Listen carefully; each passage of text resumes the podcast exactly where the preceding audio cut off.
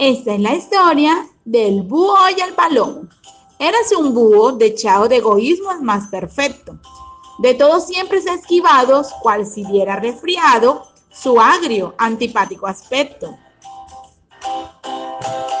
¿Por qué me aborrecerán? dijo irritado y confuso a un palomo galán. Por culpa tuya, él repuso. Ama, oh búho, y te amarán. Escrito por Rafael Pombo.